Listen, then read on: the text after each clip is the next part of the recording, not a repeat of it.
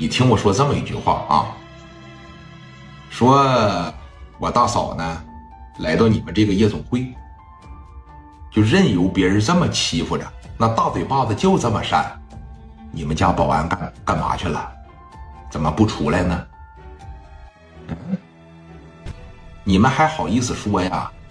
开夜总会的连客人，尤其是女客人的安全都保证不了，你还开什么夜总会呀？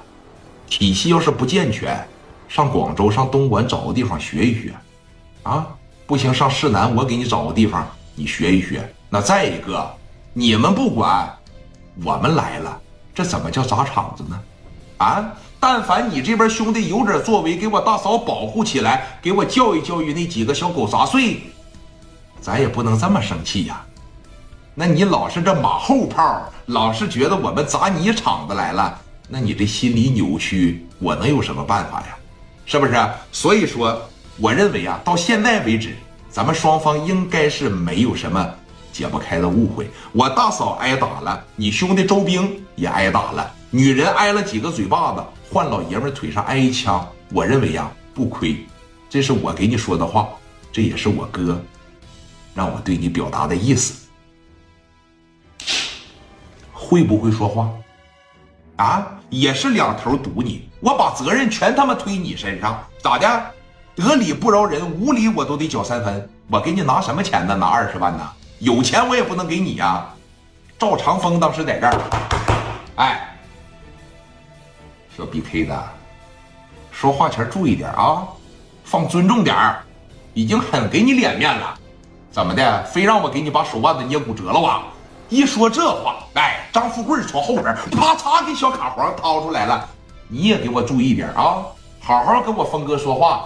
你俩是一个级别的，知道吧？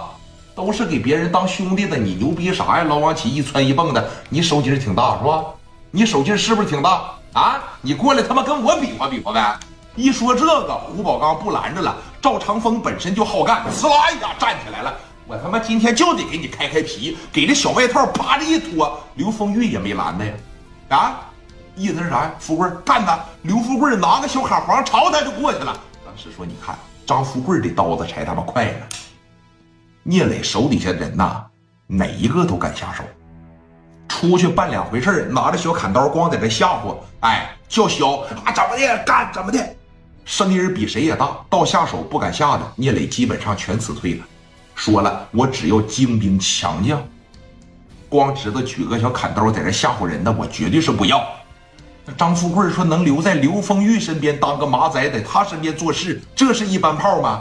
赵长风往前面这一来啊，这手，来来来，哥们咱俩握个手来啊！你看我他妈给你把手腕子撅折他吧？刚一说完这话，赵长风把手这一伸出去，张富贵能管你那个呀？啊，朝他妈大腿上，噗呲，这边就一刀子。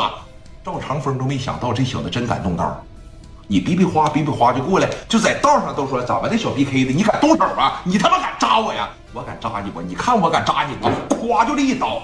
但是赵长风这小子挺牛逼，咵嚓这一刀子，你等说往外拔的时候啊，赵长风一下子就转住张富贵的手腕了。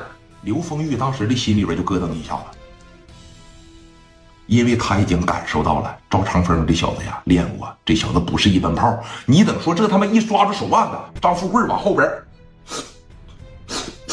往后边使劲拽，这就拽不动了。紧接着赵长风给他往这边一蹬，朝那桌子上